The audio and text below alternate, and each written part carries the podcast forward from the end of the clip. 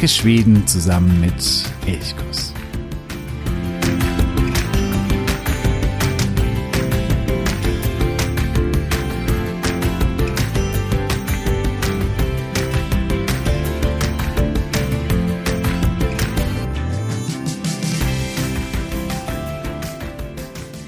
Wir befinden uns auf der Reise durch Schweden auf den Spuren von Nils Holgersson und wie auch in den früheren Folgen, so stelle ich heute auch eine Region Schwedens, durch die Nils Holgersson kommt, vor. Und heute ist das Södermannland. Ich sage hey und herzlich willkommen, freue mich, dass du wieder dabei bist bei Elchkuss. Mein Name ist Jo ja, und wenn das deine erste Folge bei dieser Nils Holgersson Reise ist, die du hörst, dann empfehle ich dir nochmal zurückzuspringen zur Episode, ich glaube, das ist die Episode 15. Da geht es los mit der Reise von Nils Holgersson in Skåne, also in Schonen, ganz im Süden, dort wo er wohnt und wo er zu einem kleinen Däumling verwandelt wird. Oder du steigst noch eine Folge früher ein bei der Folge oder bei der Episode 14. Da geht es um Selma Lagerlöf, die Autorin von Nils Holgersson. Heute, wie gesagt, wir sind schon ein bisschen gereist durch Skåne, Blekinge, Öland, Gottland, Småland, all dort waren wir schon.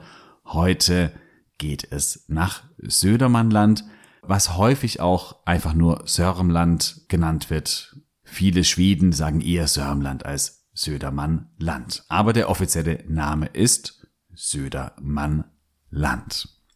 Der Name kommt daher, dass, dass eben das Land der Södermännen ist. Das ist ein früheres Volk oder ein Volksstamm, das eben südlich des Sees Mälaren siedelte.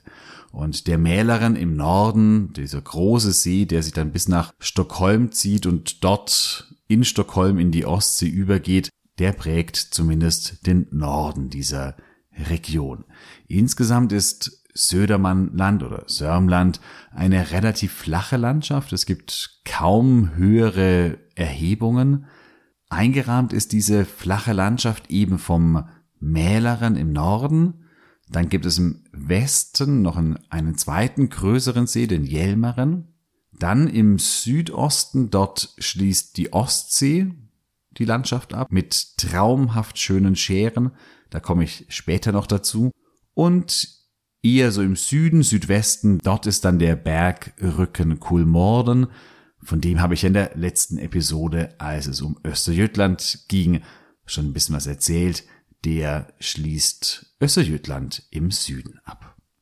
Wenn wir jetzt über Södermannland sprechen, ist nochmal wichtig zu unterscheiden, dass es uns heute hier oder auch bei Selma Lagerlöf geht es um die historischen Landschaften, also Landskap auf Schwedisch das ist nicht gleichzusetzen mit den Läns, also die Provinzen, die Verwaltungseinheiten. Es gibt auch einen Södermann-Land Län, der ist deutlich kleiner als Södermann-Land. Zum Beispiel ist die Halbinsel Södertörn und dort auch die etwas größere Stadt Södertälje Teil der Landschaft Södermannland, aber eben nicht Teil des Läns Södermannland, sondern diese Region gehört dann schon zum Stockholm, Län. In Sörmland findest du sehr, sehr viele Seen, gibt auch einige Moore. Größtenteils, wie ich schon gesagt habe, ist es eine sehr flache Region. Es gibt ein paar mittelgroße Städte, vor allen Dingen Eskilstuna. Das ist die größte Stadt. Dann äh, Katrineholm, Strängnäs, Södertälje, Nyköping. Das sind alles so mittelgroße Städte, sind keine hässlichen Städte, aber auch nicht die großen Highlight-Städte. Also wenn man mal da ist, kann man da sicherlich ein bisschen Zeit verbringen und das eine oder andere anschauen, aber es sind nicht die großen Sehenswürdigkeiten, diese Städte. Sondern Södermannland hat einen eher anderen Reiz und ja, zu dem kommen wir aber später noch. Schauen wir erstmal, was Nies Holger schon in Sörmland macht. Er fliegt hier auf dem Rücken der Hausgans Martin und mit den Wildgänsen von Österjütland kommend. Und während sie fliegen, sehen sie schon irgend, da ist ein Tier, das sie unten immer verfolgt, in ihrer Nähe ist und sie befürchten schon, das könnte Smere, der Fuchs sein, der wieder die Spur aufgenommen hat und sie nun wieder verfolgt. Aufgrund dieses Verdachts nehmen sie sich ein Übernachtungsquartier, das sehr, sehr schwer zugänglich ist. Und dieses Quartier ist in der Nähe von Stura Jülö, südlich von Katrine Holm. Stura Jülö ist ein alter Herrenhof und der steht heute noch, ist heute ein schönes Café, ein wunderschönes Restaurant, ein gutes Restaurant kann man herrlich draußen sitzen mit Blick auf den See. Es gibt auch einen Campingplatz in der Nähe mit Badestelle. Das heißt, wenn du hier bei Katrine Holm vorbeischaust, dann mach auch einen kleinen Abstecher nach Stura Jülö. Ich habe das in den Show Notes verlinkt.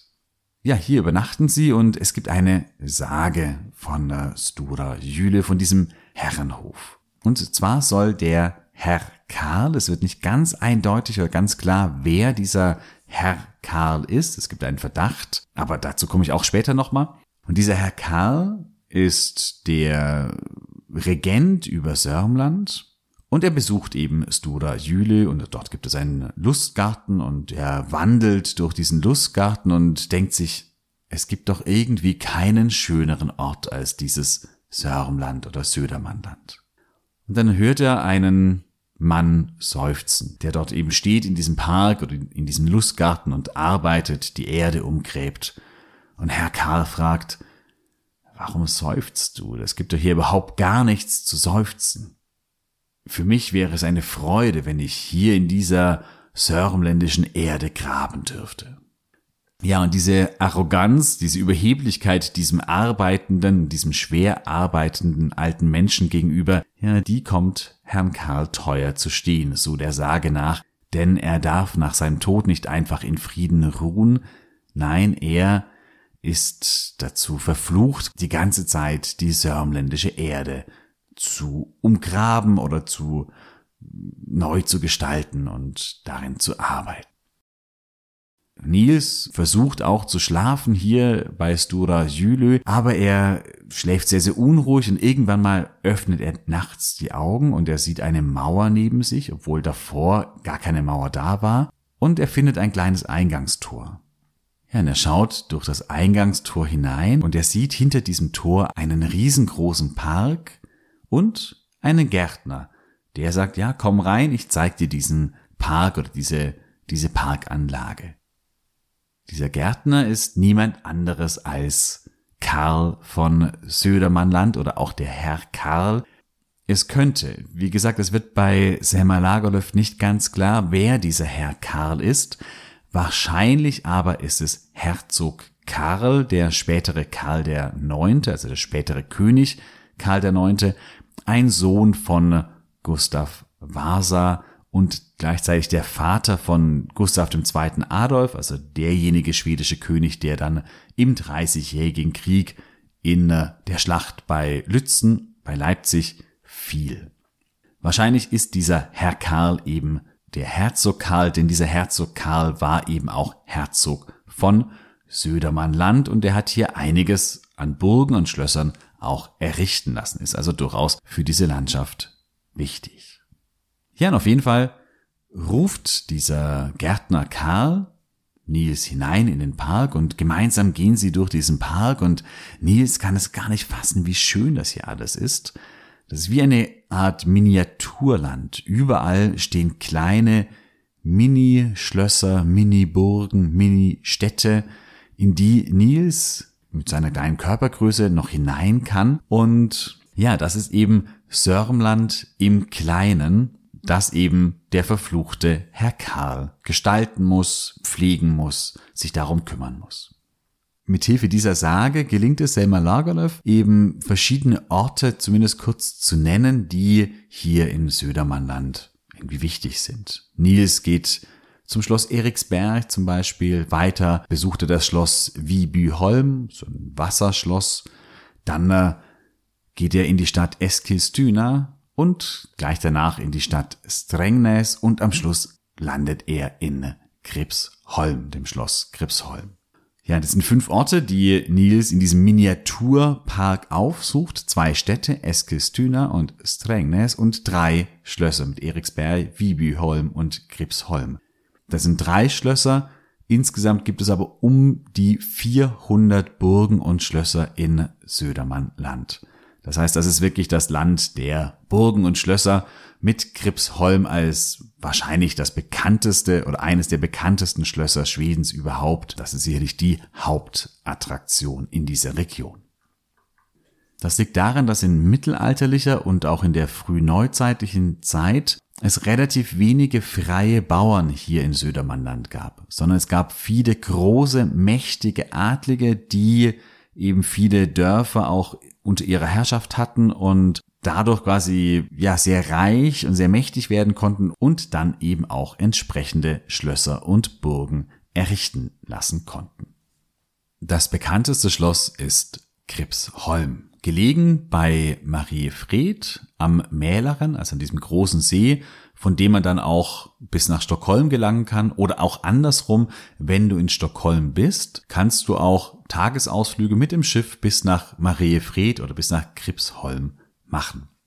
Nils stürmt in diese Miniaturburg, die er in dem Park findet, und er entdeckt hier unzählige Porträts von Königen, Adligen und anderen wichtigen Personen. Das war damals also auch schon zu der Zeit von Selma Lagerlöf so und das ist bis heute so. In Kripsholm gibt es die größte Porträtsammlung in Schweden. Jetzt weiß ich nicht, ob du wegen Porträts ein Schloss besuchen würdest, aber Gripsholm hat neben dieser größten Porträtsammlung noch einiges mehr zu bieten. Das Schloss an sich ist, finde ich zumindest schon sehr, sehr faszinierend. Es ist, hat sehr, sehr dicke Mauern, wirkt dadurch so ein bisschen, ja, trutzig. Gleichzeitig hat es aber auch so eine, ja, gewisse Eleganz. Sie liegt auf einer kleinen Insel, im Mariefried vorgelagert und hat so einen rötlichen Ton, rötlichen Ziegelton. Ja, und sieht irgendwie erstmal sehr, sehr schön aus. Der Name von Kripsholm stammt von einem Reichsrat und einem Adligen Bu Jonsson Grieb, der im 14. Jahrhundert lebte und er war einer der reichsten Schweden überhaupt, besaß riesige Ländereien, unter anderem eben auch große Teile von Södermannland. Nach diesem Grieb ist eben Kriebsholm benannt. Grieb heißt Greif und das war eben das Wappentier von diesem Bu Jonsson Grieb. Es gab hier schon früher wohl eine kleine Burg, aber das Schloss in seiner heutigen Gestalt, das stammt aus der Zeit von Gustav Vasa, der hier ab ungefähr 1530 dieses Schloss errichten ließ. Das ist sicherlich auch das Besondere dann von Kripsholm, dass es noch viele Räume oder auch Einrichtungsgegenstände gibt aus dieser Zeit.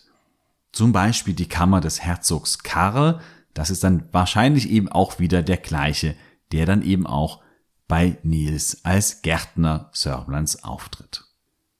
Diese Kammer ist eben, ja, mehr oder weniger original eingerichtet und sicherlich eine der großen Sehenswürdigkeiten auf Kripsholm. Die andere große Sehenswürdigkeit ist das Theater. Es gibt in einem der mächtigen Türme oder in dem mächtigsten Turm ist ein Theater eingerichtet, glaube ich, aus dem Jahr 1780 oder 1781 hat so ein bisschen so einen barocken Touch und dieses Theater ist sicherlich absolut sehenswert. Das Schloss war aber nicht nur irgendwie ein Lustschloss mit Theater und See drumherum und wunderschön, sondern das wurde häufig auch als Gefängnis genutzt und zwar für die hohen Adligen, die dann in diesem Schloss festgesetzt worden sind. Zum Beispiel saßen zwei Söhne von Gustav Vasa, also die Söhne Gustav Vasas haben sich später relativ heftig bekämpft und bekriegt um die Herrschaft oder wer die Nachfolge von Gustav Vasa antreten konnte und im Zuge dieser Kämpfe da mussten eben auch zwei von Gustav Vasas Söhnen hier unfreiwillig eine gewisse Zeit auf Kripsholm verbringen. Kripsholm ist sicherlich auch deswegen bekannt, vor allen Dingen im deutschsprachigen Raum, weil hier Kurt Tucholsky, der Satiriker, Literat aus den 1920er Jahren, der öfter schon in Schweden war und dabei vor allen Dingen eben in Mariefred oder bei Gripsholm, der dann später ja auch nach Schweden vor den Nazis fliehen musste und hier in Schweden auch Selbstmord beging 1935 und Kurt Tucholsky ist auch heute eben in Mariefred auf dem Friedhof begraben. Und jedenfalls schrieb Kurt Tucholsky diese mm, ja, Sommerliebeserzählung Schloss Kripsholm, eine Sommergeschichte. Keine besonders qualitativ hochwertige Geschichte, aber eben so eine nette Sommererzählung, eine Liebesgeschichte, die eben in und um Kripsholm spielt. Das heißt, wenn du auch hier mal Urlaub machst, dann empfehle ich dir auf jeden Fall Schloss Kripsholm, das, dieses Werk von Kurt Tucholsky währenddessen oder davor zu lesen, um dich so ein bisschen einzustimmen. Das funktioniert sehr, sehr gut. Auch das Buch verlinke ich dir in den Show Notes. Ja, es gibt, wie gesagt, um die 400 Burgen und Schlösser.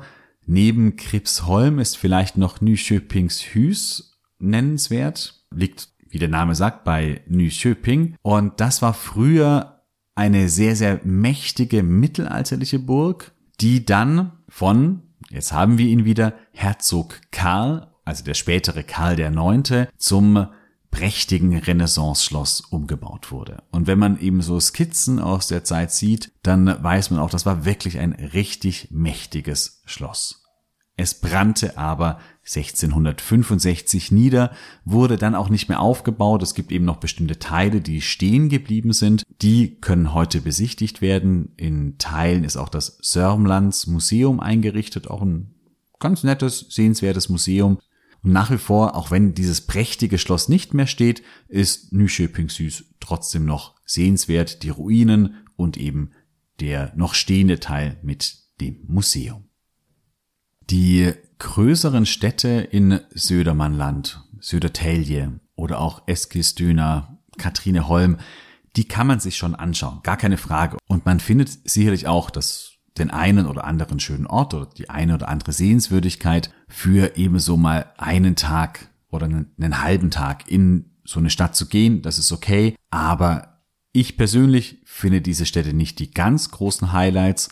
Vielleicht noch am ehesten Strängnäs, auch am Mälaren gelegen, eine mittelalterliche Stadt, wo noch einiges aus dem 17., 18. Jahrhundert zu sehen ist. Hier in Strängnäs wurde Gustav Vasa, der große schwedische König, 1523 auch zum äh, König gewählt.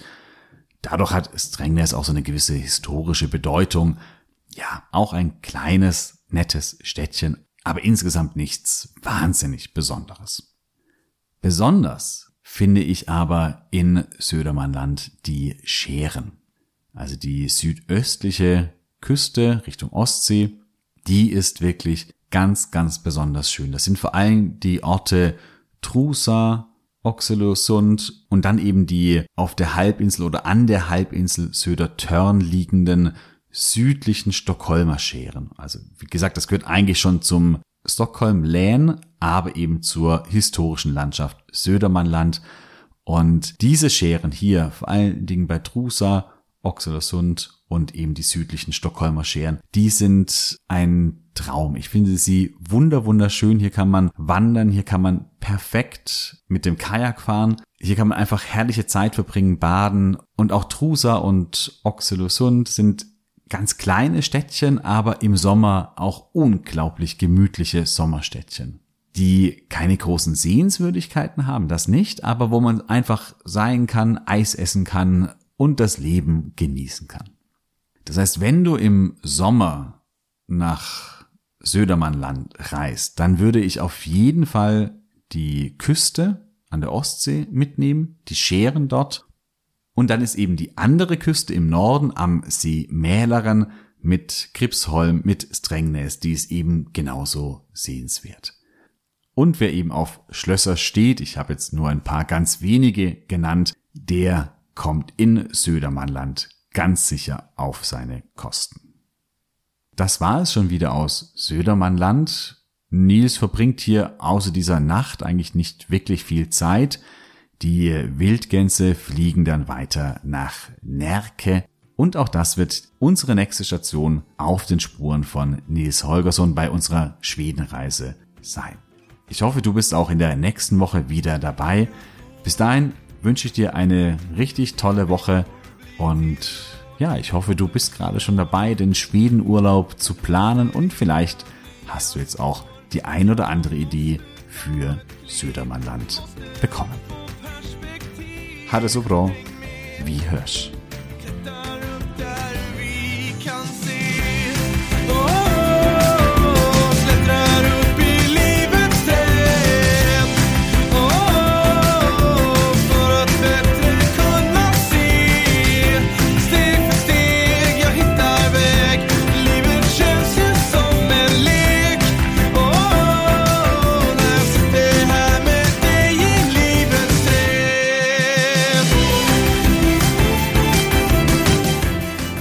Elchkuss, der Podcast für Schweden.